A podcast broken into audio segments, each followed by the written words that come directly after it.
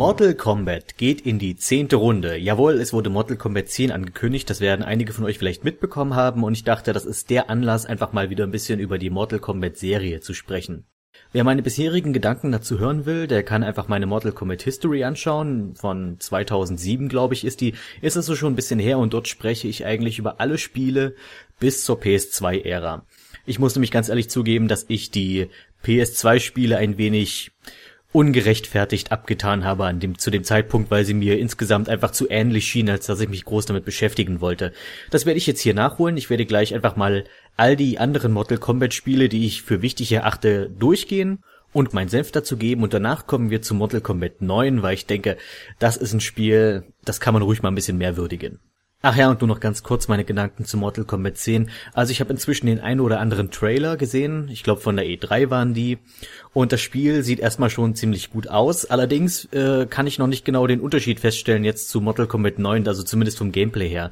Also die Gameplay-Abschnitte sahen eigentlich genauso aus wie Mortal Kombat 9, nur mit ein paar mehr kleinen Gimmicks und solchen Sachen. Also zum Beispiel gab es ein Hafenlevel, das wurde da gezeigt, äh, zieht einer der Kämpfer eine Wasserleiche raus und verprügelt damit seinen Gegner. Das klingt nach einer sehr geilen Idee und ist auch eine nette Sache, allerdings ist das nicht wirklich ein neues Gameplay-Element. Von daher schauen wir mal, was dabei rauskommt. Sollte das Spiel für PC erscheinen, dann werde ich es wieder spielen. Für Konsole eher unwahrscheinlich. Ich glaube für PS4 und Xbox 1 ist jetzt, glaube ich, die aktuelle Xbox. Die Namen sind alle so seltsam. Äh, für, den, für die beiden Konsolen scheint Mortal Kombat 10 schon fest zu sein. Äh, für den PC wird's recht wahrscheinlich kommen. Und für die Wii U, das steht noch in den Sternen, ähm, wohl eher nicht. Allerdings halten sie sich das anscheinend noch offen momentan. Ach ja, und es wurden zwei neue Charaktere gezeigt in dem Trailer, den ich gesehen habe. Das eine war Blaster Master aus Mad Max 3, also nicht wirklich Blaster Master, aber quasi dasselbe Prinzip. Also unten ein dicker Koloss, der die schwere Arbeit übernimmt und oben drauf sitzt ein kleiner Giftswerk und gibt die Befehle. Der andere Charakter war so eine seltsame Bienenfrau. Ja, Bambili Man von den Simpsons als Frau ist in diesem Spiel. Na, mal sehen, was das wird, weil Bambili Man war schon nicht der beste Charakter in Simpsons Wrestling, obwohl das Spiel sowieso so ein mega Dreck war, es war eigentlich egal, wie man genommen hat. Wer Simpsons Wrestling gespielt hat, war von vornherein ein Loser. Mortal Kombat 5 Deadly Alliance ähm, war so ein bisschen das Versuchskaninchen für die neue Richtung, die die Serie einschlagen wollte. Das Gameplay wurde wesentlich verlangsamt im Vergleich zu Mortal Kombat 4. Dafür wurde es etwas taktischer, die Kombos wurden länger. Es wurde konsoliger sozusagen. Es war auch das erste Mortal Kombat Spiel aus der Hauptreihe, was nicht mehr als Arcade erschien. Und den Unterschied hat man schon deutlich gemerkt.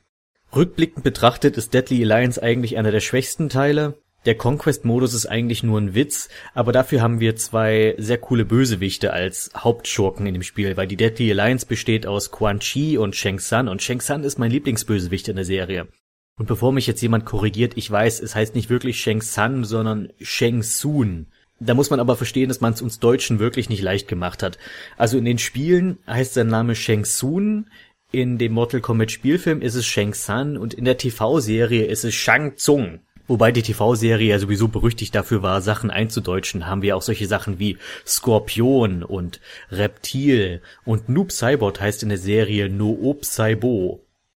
Danach kam Mortal Kombat 6, Deception. Ich denke, der beste von den PS2-Spielen, weil hier zahlt sich nun alles aus, was man bei Deadly Alliance probiert hat. Das Kampfsystem ist zwar immer noch eher langsam, aber es wurde noch taktischer, es wurde noch fokussierter und es wurde sehr, sehr anspruchsvoll. Allerdings ist das kein Spiel, was man einfach mal so in die Hand nimmt und losspielt. Man muss es wirklich lange, lange erlernen. Jeder Charakter an Deception hat drei verschiedene Kampfstile, zwei normale Kampfstile und einen Waffenstil, die untereinander auch noch verkettet werden durch Kombos. Wenn man dieses Spiel gut spielen will, muss man sich einen Charakter rauspicken und den richtig meistern. Und dann kann man Deception genießen. Dann ist es auch wirklich gutes Spiel. Mein Lieblingscharakter in Deception ist überraschenderweise Ermac und Ermac war eigentlich bis dato einfach nur irgend so eine Pflaume aus diesem ganzen Ninja-Haufen, weil in Mortal Kombat gilt ja die Grundregel, gibt es eine Farbe, dann gibt es auch einen Ninja dazu. Und Ermac war ja anfangs eigentlich nichts weiter als ein fehlerhaftes Gerücht über einen versteckten Charakter. Die Story dahinter ist, dass es in Mortal Kombat 1 eine Fehlermeldung gab, die Ermac hieß und die Spieler haben das missinterpretiert für einen geheimen Charakter und wie man den kriegen kann, naja, ist jedenfalls Quatsch gewesen, aber die Macher waren so amüsiert davon, dass sie tatsächlich einen Charakter namens Ermac erfunden haben, der dann in Mortal Kombat Trilogy oder was Mortal Kombat 3 Gold, jedenfalls etwa in diesem Zeitraum wurde dann Ermac erschaffen und der war halt einfach nur so ein Jux. Und jetzt hier in Deception wurde aus ihm ein richtiger Charakter, hat sein eigenes Design bekommen und er kämpft sich richtig gut. Bester Charakter im Spiel. Und was mir noch sehr gut an Deception gefallen hat, war der Conquest-Modus, denn das war jetzt ein Conquest-Modus, wie er sein sollte. Und damit meine ich, man spielt eine Figur und kann mit der durch diese Mortal Kombat Welt rennen. Es ist also nicht nur ein Kampf nach dem anderen, sondern man erforscht das Mortal Kombat Universum. Man fängt an in Earthrealm, kommt dann nach Outworld, Netherrealm, Edenia und dann noch Chaos und Ordnungsebene, was auch immer die sollen. Jedenfalls diese sechs verschiedenen Welten kann man dann bereisen und trifft dort auch die verschiedenen Charaktere und man spielt diese Figur namens Shujinko, den niemand leiden kann, aber ich fand den eigentlich ganz okay. Danach äh, Mortal Kombat 7 Armageddon wurde damals gesagt, es wäre der letzte Mortal Kombat Teil, der rauskommt. Das habe ich auch damals in meiner Mortal Kombat History so gesagt, aber wir haben ja nun inzwischen gesehen, nein, das stimmt nicht so. Ich muss mich eigentlich an der Stelle nochmal selbst ein bisschen ohrfeigen, denn das, was die eigentlich gesagt haben, ist es das Ende der Mortal Kombat Storyline. Was aber nicht heißt, dass man nicht trotzdem weitere Spiele machen kann, in denen nicht eine neue Story angefangen wird oder die vielleicht irgendwo vorher spielt, vor Armageddon. Na jedenfalls, das Besondere an Armageddon war, dass man dort so ziemlich alle Mortal Kombat Charaktere spielen kann, die es bis dato gab. Das sind über 50. Es sind nicht wirklich alle Charaktere drin, sondern eigentlich nur so die aus den Hauptspielen plus ein paar kleine Bonuscharaktere aus den Spin-offs. Zum Beispiel ist eine von den Assassinen von Quan Chi drin, das ist ganz nett. Dafür aber zum Beispiel nicht die Black Dragons Bösewichte aus Mortal Kombat Special Forces. Da sind eben nur Kano und Jarek dabei. Armageddon wurde von den Kritikern eher negativ aufgefasst, was ich auch irgendwo verstehen kann, denn diese riesige Charakterauswahl hat man sich damit erkauft, dass sich fast alle Figuren gleich spielen und die, die sich nicht gleich spielen, sind unbalanciert. Also zum Beispiel eine meiner Lieblingsfiguren ist Reptile und Reptile kann man total vergessen in Armageddon. Der ist einfach nur eine lahme, blöde Echse. Macht überhaupt keinen Spaß mehr mit dem. Während Charaktere wie Sector oder Jade, die eigentlich eher unscheinbar sind, so ziemlich zu den besten Charakteren im Spiel gehören. Was vor allem daran liegt, dass sie gute Kombos haben, die leicht auszuführen sind. Man muss meistens nur eine Taste drücken. Das sind also eigentlich totale Noob-Charaktere, die aber eben verdammt effektiv sind. Armageddon hatte auch einen Conquest-Modus, der war wesentlich actionorientierter als bei Deception, fand ich allerdings nicht so gut. Ich meine, es ist cool, dass es mehr Action hatte, aber äh, das Gekloppe wurde sehr schnell eintönig. Also man läuft dort auch über die Karte und es ist so ein bisschen Beat'em-up-Style. Man hat allerdings nicht viele Möglichkeiten. Man metzelt unzählige Charaktere weg. Ist so ein bisschen wie God of War. Viele Leute mögen ja God of War. Ich kann damit nicht viel anfangen. Einfach weil mir das sehr schnell eintönig wird, dieses hohle Gekloppe ohne viel Strategie. Und dann die Endgegnerkämpfe sind traditionelle Mortal Kombat-Kämpfe. So ist es Armageddon gestrickt, der Conquest-Modus. Dann gab's auf der PS2 noch den Spin-off Shaolin Monks, den ich auch sehr mochte eigentlich. Shaolin Monks ist ein äh, Co-op Action Adventure, bei dem man Liu Kang oder Kung Lao, beziehungsweise wenn man zwei Spiele hat, kann man auch zusammenspielen, mit beiden Mönchen rumrennen, äh, kloppt sich quasi auch durch die Mortal Kombat Welt und besiegt Endgegner und so weiter. Auch actionlastig, aber eben wesentlich cooler als der Conquest Modus bei Armageddon und vor allem auch handlungsmäßig nicht uninteressant ist. Zwar vieles nicht kanonisch zu betrachten, aber es erzählt quasi die Handlung, was zwischen Mortal Kombat 1 und Mortal Kombat 2 passiert ist. Bis hin zum großen Endkampf mit Shao Kahn am Ende von Mortal Kombat 2. Das Beste an Shaolin Monks ist aber eigentlich das Intro. Ähm, gebt euch das mal, macht kurz hier Pause meinetwegen. Geht auf YouTube, schaut nach Mortal Kombat Shaolin Monks und schaut euch das Intro an. Der Hammer. Also zumindest für Mortal Kombat Fans wie mich ist das Ding ein Fest. Tja, und dann folgte das sehr umstrittene Mortal Kombat 8 alias Mortal Kombat vs. DC Universe. Das heißt, die Grundidee ist, man nimmt eine Handvoll Mortal Kombat Charaktere, man nimmt eine Handvoll DC Charaktere und lässt die gegeneinander antreten. Ach so, DC für die Leute, die damit nichts anfangen können, das ist ein Comicvertrieb, die unter anderem Superman und Batman haben und damit habe ich auch eigentlich gleich die beiden wichtigsten genannt. Oder interessiert sich noch irgendjemand für andere DC-Superhelden wie Aquaman und Wonder Woman? Okay, Flash ist noch ganz cool. Flash lasse ich euch noch durchgehen. Oder Captain Marvel, der nichts mit dem Marvel-Universum zu tun hat. Also wenn es einen Krieg zwischen Comic-Nerds gibt, dann muss ich sagen, Marvel hat schon lange gewonnen, zumindest was Comic-Verfilmungen angeht. Die hauen ja ein Ding nach dem anderen raus und in jedem zweiten Fall ist es zumindest ein halbwegs guter Film, manchmal sogar ein sehr guter Film. Jetzt der letzte X-Men war ja echt stark. Naja, zurück zum Thema. Jedenfalls die beiden Universen kollidieren miteinander und wir haben sowohl Helden aus Mortal Kombat, aber auch Bösewichte aus Mortal Kombat und Helden aus DC, aber auch Bösewichte aus DC. Was auch hier einfach nötig ist, weil es eben nicht so viele interessante DC-Superhelden gibt. Stattdessen wird es eben aufgestockt mit Bösewichten aus dem Batman-Universum meinetwegen. Also man kann Catwoman spielen und man kann den Joker spielen. Und der Joker ist vielleicht ein bisschen eine seltsame Wahl, obwohl ich es verstehen kann. Ich meine, der Joker ist der populärste Batman-Bösewicht und man kann ihn sehr gut vermarkten. Andererseits passt er wirklich in ein Prügelspiel, weil der Joker ist ja nur nicht dafür bekannt, der beste Nahkämpfer zu sein. Da hätte wahrscheinlich Bane besser gepasst, aber wer interessiert sich schon für Bane? Der große Kritikpunkt, den man immer wieder hört an Mortal Kombat vs. DC Universe, ist, dass der Gewaltgrad massiv zurückgeschraubt wurde.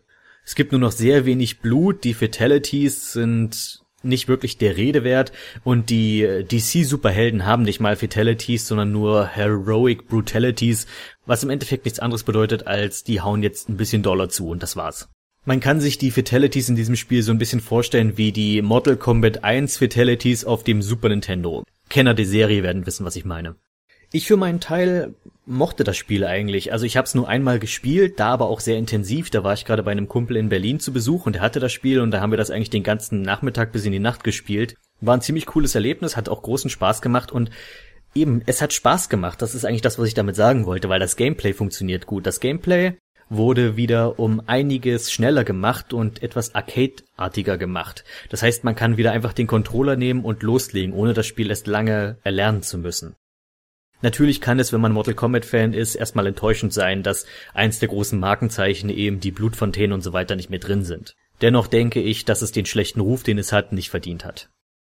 Tja, und dann kam Mortal Kombat 9. Das Spiel, von dem ich nie dachte, dass ich es tatsächlich mal spielen würde, weil es eben für PS3 ist und ich nicht vorhab, mir jemals eine PS3 zu holen. Und dann habe ich erfahren, hooray, das Spiel gibt es ja auf Steam, nur man findet es in Deutschland nicht, weil es in Deutschland indiziert ist.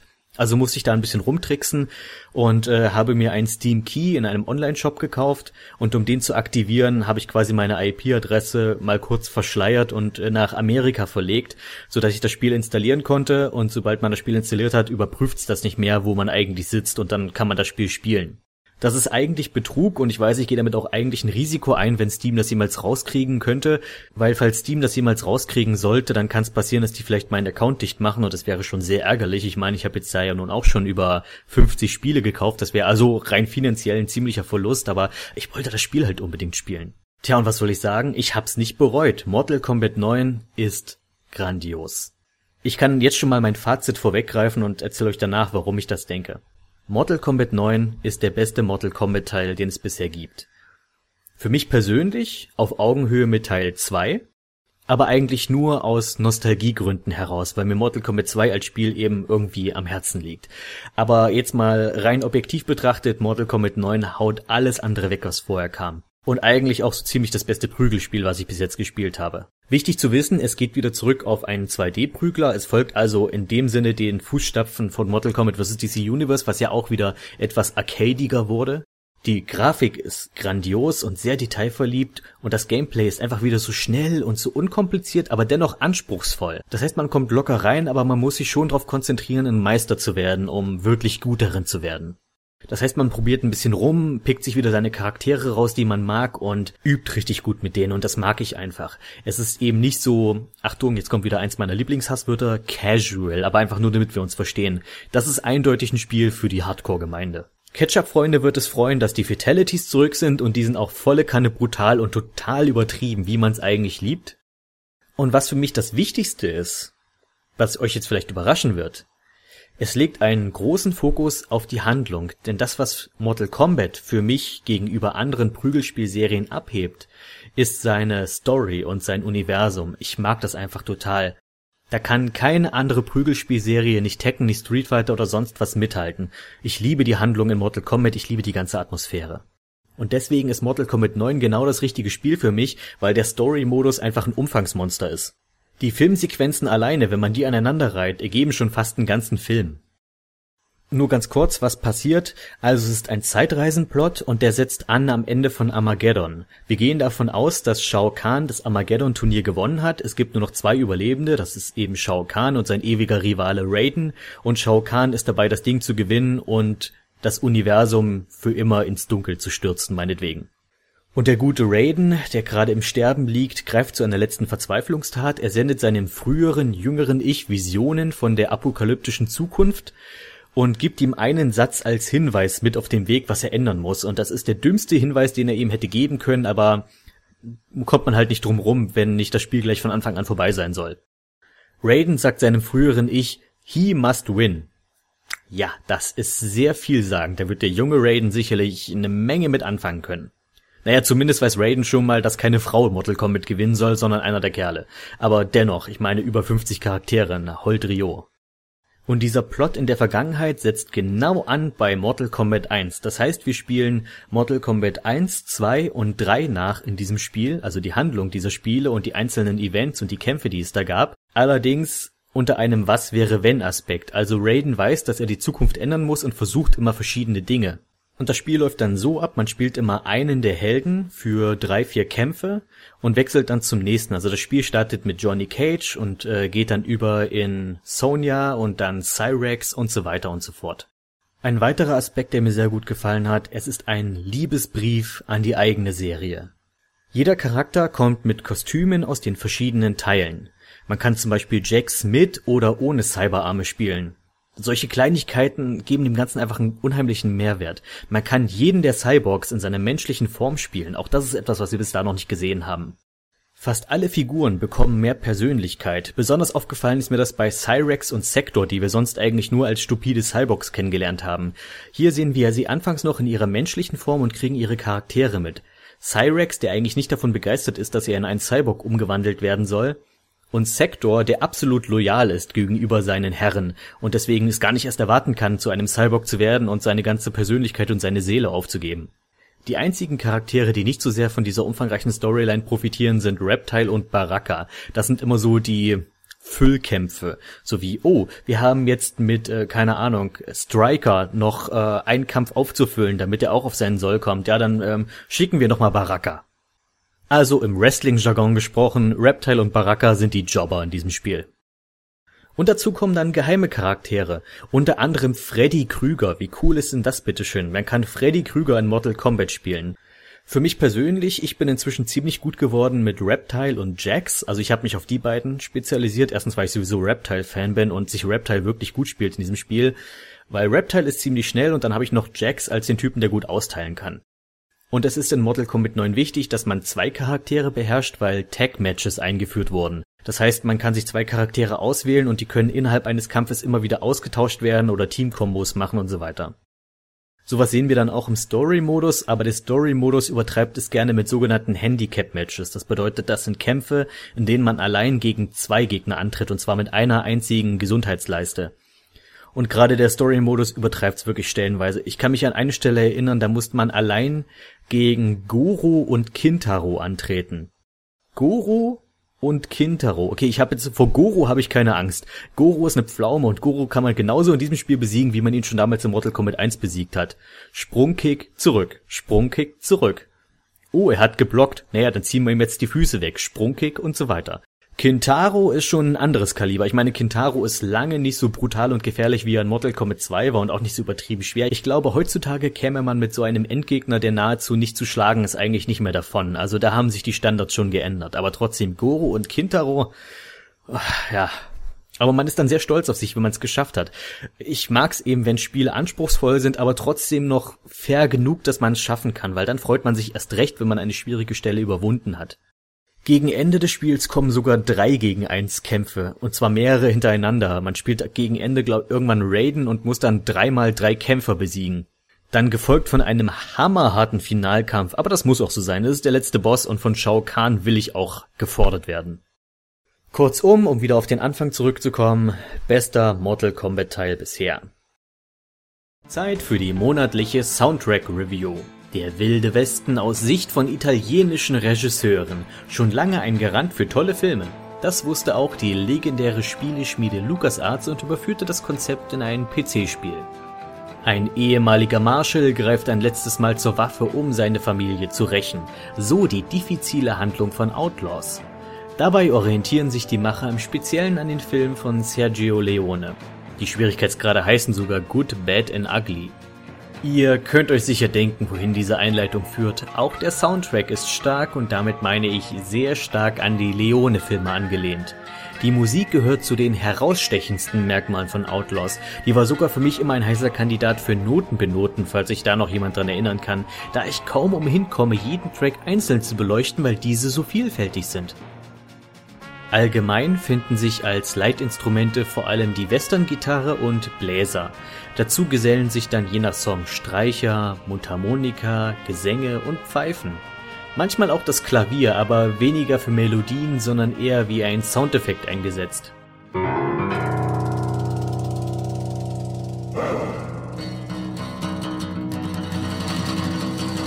Wie gerade zu hören ist, sind nicht alle Stücke schön sozusagen. Das Faszinierende daran ist jedoch, dass jeder Track eine Geschichte erzählt, auch die eher düsteren, unharmonischen. Zum Beispiel der Song Revenge, in dem der Hörer die hochkochende Wut richtig wahrnehmen kann, wie es sich immer weiter steigert.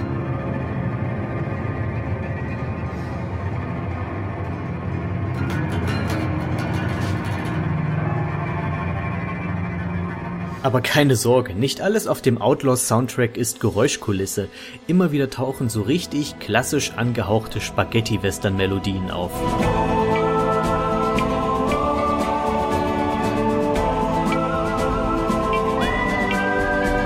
Vielleicht sogar etwas zu klassisch. Hm. Da ist nämlich dieser Track namens The Last Gunfight. Vielleicht erinnert ihr euch ja auch an ein ganz bestimmtes Lied.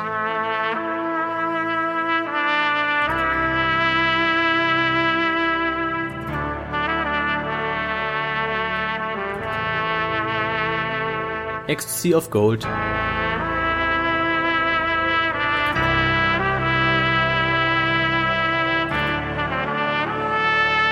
Yep.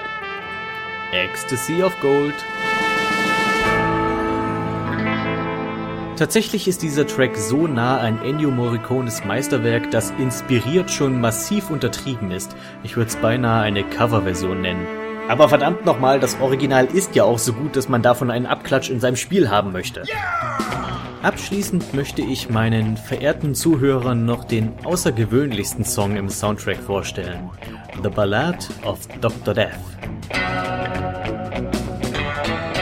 Es fängt mit einer einfachen Melodie auf der Western-Gitarre an. Man denkt an nichts Schlimmes und BAM! Psychedelischer Zusammenbruch.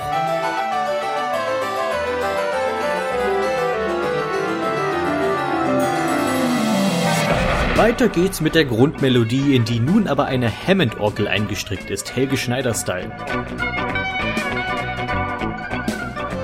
Nach dem nächsten akustischen Mindfuck Streicher. Einfach so aus dem Nichts Streicher. Gefolgt von Schlagzeugsolo. Ein fast einminütiges Schlagzeugsolo. Und zum Abschluss noch ein paar Rodeo-Gesänge.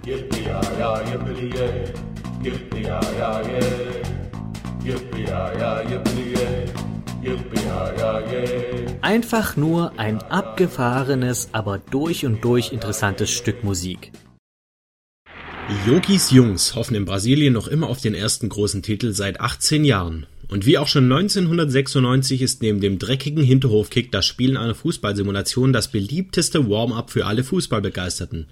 Doch wie war das früher so? 1972. Deutschland gewann gerade den ersten Europameistertitel und bereitete sich insgeheim schon auf den zweiten WM-Sieg vor. Zu Hause konnte man sich die Zeit zum Anpfiff bislang nur mit Tipkick vertreiben, aber in eben diesem Jahr erschien für den Magnavox Odyssey, die erste kommerzielle Heimkonsole, ein Fußballspiel mit dem treffenden Namen Soccer. Es war nicht mehr als ein leicht erweitertes Pong, und um es zu spielen, musste man sich noch eine Fußballfeldschablone auf den Fernseher stecken. Wirkliche Ähnlichkeit zum echten Fußball gab es kaum, aber trotzdem, streng genommen war es die erste Fußballsimulation in Videospielform. Erst 1979 ging es weiter, als für den Odyssey 2 ein weiterer Vertreter des Genres erschien, unter dem schlichten Titel Soccer. Zumindest ist schon das Konzept von Spielfeld frei beweglichen Spielern, einem Ball und zwei Toren zu erkennen, aber Fußball? Hm.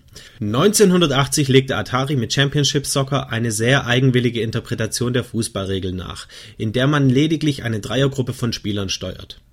Schließlich erschien 1983 durch Handic Software der Titel International Soccer für den C64, der das Geschehen auf dem Platz gut in eine Art Pseudo-Sidescroller-Perspektive fasste. Spielzüge waren erkennbar, erste technische und taktische Raffinessen möglich, nur das Spieltempo war noch ein wenig zu lahm. Doch ab jetzt jagte eine Fußballsimulation die nächste. Zu zahlreichen Fußballsimulationen gesellten sich nun auch Fußballmanager, in denen die 100.000 Bundestrainer der Nation ihre Geschicke in der Zusammenstellung einer Mannschaft testen konnten. 1985 erschienen zwei nette Titel für populäre Konsolen. Einmal Nintendos Soccer für den NES sowie Segas Great Soccer für das Sega Master System. 1988 errangen die Niederlande mit dem Gewinn der Europameisterschaft ausgerechnet in Deutschland ihren bislang einzigen großen Titel. Auch ein großer Titel war International Soccer für den Amiga. Dieses Spiel hatte neben guter Grafik und relativ authentischer Stadion-Soundkulisse mit einigen netten Details aufzuwarten. So hatten die verfügbaren Nationalmannschaften passende Trikotfarben und Spielernamen, die allerdings der Fantasie der Entwickler entsprungen waren. Doch am wichtigsten, es hatte Tempo und Spielfluss. Deutschlands dritter Weltmeistertitel im Jahr 1990 musste mit einem großen Titel gefeiert werden und so kam Nintendo World Cup für den NES. Hier wurde der Realismus zugunsten von Spielspaß, Witz und Charme etwas zurückgeschraubt. Das Konzept ging voll auf, so dass das Spiel heute noch absoluter Kult ist. Ich persönlich bin vor allem noch immer ein großer Fan von Sensible Soccer aus dem Jahr 1992. Es hat Tempo und verlangt viel spielerisches Geschick ab. Außerdem hat es gute Stadionatmosphäre. Als eines der wenigen Spiele der Zeit verfügt es schon über authentische Spielernamen und vor allem zehn Feldspieler. Das war bis dato nicht selbstverständlich. Ab dem Jahr 1994, in dem Deutschland in den USA an Bulgarien im Viertelfinale gescheitert ist, gab es vor allem zwei Serien, die den Markt in Zukunft dominieren würden. Electronic Arts FIFA, welches 1993 den ersten Titel ins Rennen schickte, sowie Konamis Pro Evolution Soccer, das 1994 mit International Superstar Soccer für den SNES den ersten Vertreter der Serie rausbrachte. International Superstar Soccer Deluxe! Beide Serien veröffentlichen seit 1996 jedes Jahr mindestens einen neuen Titel. Es war allerdings FIFA, welches 1996, im Jahr als Deutschland zuletzt Europameister wurde, das erste Mal aus der ISO-Perspektive flüchtete und eine Fußballsimulation in die 3D-Grafik überführte. Ein weiterer Meilenstein. Es war auch immer die FIFA-Serie, die über die nötigen Lizenzen verfügte, um echte Team- wie auch Spielernamen und sogar Sponsoren verwenden konnte. Pro Evolution Soccer hinkte da, was einige Ligen angeht, immer etwas hinterher. Diese beiden Serien sind es auch, die Seite nicht nur grafisch und atmosphärisch, sondern auch in Sachen Spielmechanik und Gameplay immer wieder weiterschrauben, auch wenn das den Fans nicht immer gefällt. Blickt man aber nun auf 1972 und den ersten Titel für den Magnavox Odyssey zurück, so muss man doch mindestens eins zugeben, die heutigen Fußballsimulationen sind vom echten Geschehen auf dem Rasen gar nicht mehr weit weg. Und jetzt weg vom schnöden Fußball und wieder hin zum Parappa. Letztes Mal habe ich einen aktuellen Kinofilm vorgestellt, aber da ich nicht jeden Monat ins Kino gehe, werd ich's mir nicht nehmen lassen, auch Filmklassiker zu würdigen. Ich habe in letzter Zeit viele alte Jackie Chan Streifen geschaut, von den 70ern bis in die frühen 90er, und ich bin immer wieder aufs Neue fasziniert, wie anders sich chinesische Filme anfühlen im Gegensatz zum Rest der Welt. Egal wie ernst gemeint ein Eastern ist, er fühlt sich immer unbeschwert und mit Freude gedreht an, und niemand vermittelt Spaß am Filmhandwerk mehr als Jackie Chan. Die Mimik, die Gestik. Der Mann hat immer den Gaudi seines Lebens vor der Kamera. Dazu passen sein Kollege Xiu Tian-yun, ich hoffe, ich habe den annähernd richtig ausgesprochen. Das ist der, der den Meister in vielen dieser alten Eastern gespielt hat. Charisma ohne Ende. Mir geht's heute um den Film, mit dem Chan der Durchbruch gelang. Die Schlange im Schatten des Adlers, nicht umsonst ein Klassiker des Martial Arts Genres. Der Einfluss auf Actionkomödien ist bis heute spürbar. Beispielsweise ist der Bösewicht des Films so ziemlich zu 100% die Vorlage für Tao Bai Bai aus Dragon Ball. Sowohl optisch wie auch charakterlich, nur Fingerlaser hat er leider nicht. Oder auch der exzentrische Meister, der seine Techniken über ungewöhnliche und harte Methoden vermittelt. Chan spielt einen Knecht, der in einer Kampfsportschule sein karges Dasein fristet. Zwar ist er ein guter Kerl, aber das hindert die Lehrer der Schule nicht daran, ihn bei jeder Gelegenheit zu schikanieren, zu verprügeln und als lebende Übungspuppe für die Schüler zu misshandeln. Eines Tages hilft der Junge einem alten Bettler, gibt ihm Essen und eine Bleibe für die Nacht. Von den guten Taten des Jungens beeindruckt, bringt ihm der Alte auf spielerische Art die Grundschritte seines eigenen Kung-Fu-Stils, der Schlangentechnik, bei, unter Vorbehalt, diese niemals zu verwenden, es sei denn in größter Not. Natürlich kann sich der Jungspund nicht daran halten und wird in einen Kampf verwickelt, indem er die ganze Zeit mit seinen Schlangenbissen protzt. So zieht er die Aufmerksamkeit eines Assassinen auf sich, der den alten Meister im Auftrag der kaiserlichen Geheimpolizei beseitigen soll. Der Killer ist der Meister der Adlertechnik, mit der man die Schlangentechnik besiegen kann. Werden Meister und Schüler gegen diesen gefährlichen Gegner bestehen können? Wie viele lausige Schlangensprüche kann man in einem Kampf unterbringen? Kann vielleicht die Hauskatze des Helden einen neuen Kung-Fu-Stil erschaffen? Dazu müsst ihr die Schlange im Schatten des Adlers schon selbst anschauen. Die deutsche Synchronisation ist ziemlich lustig und neigt schon wie bei den alten Bud Spencer Filmen sehr zum Klamauk, was aber zumindest den Ton des Streifens trifft. Mir machen's nur viele der modernen One-Liner etwas schwer, die Handlung zeitgeschichtlich einzuordnen. Die Kämpfe sind lang und großartig choreografiert, immerhin eins von Jackie Chans Markenzeichen, wobei ich da auch sehr die Drunken Master Reihe empfehlen kann, im Besonderen den Endkampf von Drunken Master 2. Sanji aus One Piece ist nichts gegen den Endboss aus Drunken Master 2, glaubt mir. Wer sich auch nur entfernt für das Genre begeistern kann, unbedingt ansehen. Zeit für die Zuschauerfrage diesen Monat und da soll es mir um die ganz neue Ninja Turtles Serie von Nickelodeon gehen. Zumindest werde ich das ziemlich oft gefragt, was ich denn nun von der halte, aber mal eins nach dem anderen. Also aufgewachsen bin ich natürlich damals mit der alten Cartoon-Serie aus den späten 80ern, frühen 90ern. Später kam dann die 2000er Serie, die von 2003, die ich auch verdammt gut fand, die sich ein bisschen mehr an den Comics orientiert hat, von der es aber leider nur die ersten beiden Staffeln in Deutschland gab. Keine Ahnung, warum die das irgendwann haben bleiben lassen. Ich glaube, die war doch recht erfolgreich eigentlich hierzulande. Ja, jedenfalls habe ich mir die anderen Folgen der Serie dann noch auf YouTube angesehen. Insgesamt sind das sieben Staffeln. Ich glaube, die Folgen gibt's inzwischen nicht mehr, das ist schon eine ganze Weile her. Äh, die Serie hat manchmal ein bisschen geschwankt. Die ersten drei Staffeln waren ziemlich stark, sehr gut. Äh, die vierte und fünfte fand ich eher schwach und ein bisschen fantasielos. Die sechste war wiederum ziemlich gut gelungen. Und die siebte, ah, ein etwas enttäuschender Schluss für die Serie. Es war nämlich die finale Staffel, die siebte. Wobei der wahre Serienschluss ja Turtles Forever war und das war einfach nur ein Festmahl für Turtles-Fans. Und dann kam die ganz neue Serie, jetzt von Nick. Und auf den ersten Blick habe ich die erstmal total abgelehnt und zwar aufgrund des Looks. Ich bin nicht der größte Fan von computergenerierten Trickfilmen. Das Problem ist eben, dass der erste Eindruck oftmals sehr prägend ist. Das ist in meinem Fall so ähnlich wie mit Vision of Escaflowne. Das ist so ein Anime, der mal auf MTV, glaube ich, oder MT oder Viva war es, keine Ahnung, lief. Äh, die Serie war an sich nicht schlecht, aber ich fand die so potthässlich gezeichnet, dass ich mir einfach nicht ansehen konnte. Nun kam es aber mal dazu, dass ich beim Seppen in eine neue Folge reinkam und die hat mich ziemlich gut unterhalten und ich habe angefangen, die Serie ab da ein bisschen regelmäßiger zu sehen. Und das erste, was wir dabei festhalten müssen, ist, dass die neue Turtles-Serie ein verdammt cooles Intro hat. Es zollt dem alten Cartoon Tribut, macht aber doch sein eigenes Ding und wirkt einfach modern und frisch. Es ist einfach unglaublich, dass eine Idee wie Teenage Mutant Ninja Turtles, jugendliche mutierte Schildkröten, die nach Renaissance-Künstlern benannt wurden, dass diese Idee immer noch funktioniert nach über 20 Jahren. Nun, um eine lange Geschichte kurz zu machen, ich habe mich an das neue Design gewöhnt. Die Turtles sehen für mich immer noch ein bisschen seltsam aus, besonders Donatello finde ich nicht besonders gut getroffen, was natürlich auch, also ich bin großer Donatello-Fan, er ist mein Lieblingsturtle, von daher nehme ich das schon ein bisschen übel. Dafür gleicht das Splinter um Längen aus, also Splinter hat bislang das beste Design aller Splinters bekommen. Er sieht sehr anders aus, als man es normalerweise von ihm gewöhnt ist, aber er sieht auch viel ehrwürdiger aus. Er hat viel mehr was von einem Sensei. Und ich mag es auch, dass sie seine humorvolle Seite ein Stück weit beibehalten haben, aber ihn doch zu einem sehr strengen Vater und sehr strengem Lehrer gemacht haben für die Turtles. Und ähnlich wie Splinters Humor punktet der Humor der ganzen Serie eigentlich. Es ist einfach eine lustige TV-Serie mit viel Action und es hat sehr modernes Timing. Es ist also nicht so, als würde es einfach alte Witze der alten Turtles-Serien aufwärmen, ganz im Gegenteil.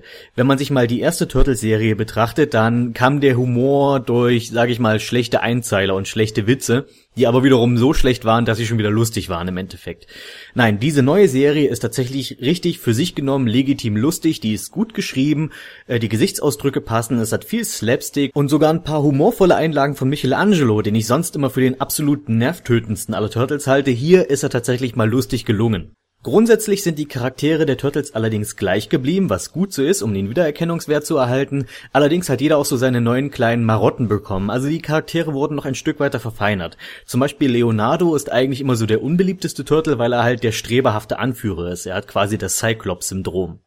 Hier ist er zwar immer noch der streberhafte Anführer, aber er ist zum Beispiel auch gleichzeitig ein totaler Star Trek Fanboy. Und das wiederum finde ich einfach eine total lustige Combo. Krang ist auch in der Serie, jedoch anders als man sich's vielleicht vorstellen würde. Krang ist in diesem Fall eine Rasse aus außerirdischen Gehirnen, also quasi die böse Version der Utroms. Also, ich glaube, jetzt muss ich noch mal eine kleine eine kleine Kurve schlagen. In den Original-Comics gab es eine Alienrasse, die aussah wie Krang, also so körperlose Gehirne, die sich Robokörper gebastelt haben, in deren Bäuchen sie sitzen. Das waren die Utroms. Das war allerdings eine gute Alienrasse. Dieses Vorbild hat sich dann die 87er Cartoonserie genommen und das auf ein körperloses Gehirn reduziert und das Böse gemacht und das war Krang. Und jetzt mischt man das Ganze miteinander, man nimmt wieder eine ganze Rasse davon, macht die aber böse und nennt sie Krang. Es sind die Krang. Allerdings ist keiner davon ein Individuum, sondern es ist mehr so eine Art Gruppenintelligenz. Es ist sowas wie mit den Gedankenschinnern bei den vergessenen Reichen. Es ist also ein gemeinschaftliches Denken. Die Gehirne sind untereinander vernetzt und dienen einem gemeinsamen Ziel, ohne dass es einzelne Egos gibt im Team sozusagen. Bebop und Rocksteady wurden geupdatet, die heißen jetzt anders und sind andere Tiere, aber das Grundprinzip bleibt gleich. Also Shredder hat zwei Handlanger, die auch Mutanten sind und die meistens das Kämpfen für ihn übernehmen. In diesem Fall sind es ein riesiger Hund, und ein Fisch. Ja, ein mutierter Fisch mit Cyborg-Beinen, denn dieser mutierte Fisch mit Cyborg-Beinen benutzt Capoeira als Kampfstil. Das ist einfach so brillant, ich liebe es. Karai taucht auf, für alle, die das nicht wissen, Karai ist die Tochter von Shredder, die allerdings nicht ganz so böse ist wie er, sondern quasi nur so erzogen wurde, aber eigentlich den Unterschied zwischen richtig und falsch kennt und immer wieder versucht, ihren Vater zu beschwichtigen oder zum Guten zu bringen, aber der ist natürlich komplett verloren und es geht einfach nicht und es stellt sich dann immer die Frage, wird Karai das Richtige tun und sich irgendwann gegen ihren Vater stellen? Ihre Hintergrundgeschichte wurde in dieser Serie vertieft, und zwar um das Drama zwischen Splinter und Shredder noch zu verstärken. Ich möchte jetzt nicht zu viel spoilern, aber Karai spielt eine wesentliche Rolle in der Beziehung zwischen Splinter und Shredder, was ja immer eines der wichtigsten Elemente in Ninja Turtles war. Und schlussendlich, Shredder selbst hat leider abgesehen von dieser Karai-Geschichte mir nicht so gut gefallen. Ich fand ihn eher mau. Der erste Shredder aus dem alten Cartoon war eben durchweg lustig, der zweite Shredder aus den 2000er Cartoons war durchweg furchteinflößend und überlegen und einfach ein komplett mächtiger und äh, übermächtiger Feind sozusagen. Dieser Shredder ist irgendwie nichts von beidem. Er ist eben nicht so furchteinflößend und er ist die ganze Zeit ernst. Er hat nicht so diesen Humor des alten Shredder und das macht ihn eigentlich die meiste Zeit ziemlich langweilig. Das Design ist ganz cool, auch wenn ich die Clown ein bisschen zu lang finde. Also ich, ich stelle mir das einfach immer dann sehr unpraktisch vor, wenn ich äh, sowas anhätte. Ich meine, das Schredder-Kostüm an sich ist, glaube ich, schon sehr unpraktisch, aber das ist, das ist ein bisschen übertrieben mit den, mit seinen Klingen. Tja, und das war mein allgemeiner Eindruck zu der neuen Ninja Turtles Serie. Insgesamt hat mir die erste Staffel, die ich gesehen habe, sehr gut gefallen. Ich habe bis jetzt leider nur die erste Staffel sehen können, das sollte ich vielleicht noch dazu sagen. Momentan läuft, glaube ich, die zweite Staffel, aber ich habe zurzeit keinen Fernsehanschluss. Ich kann sie leider nicht sehen. Das hole ich irgendwann andermal nach.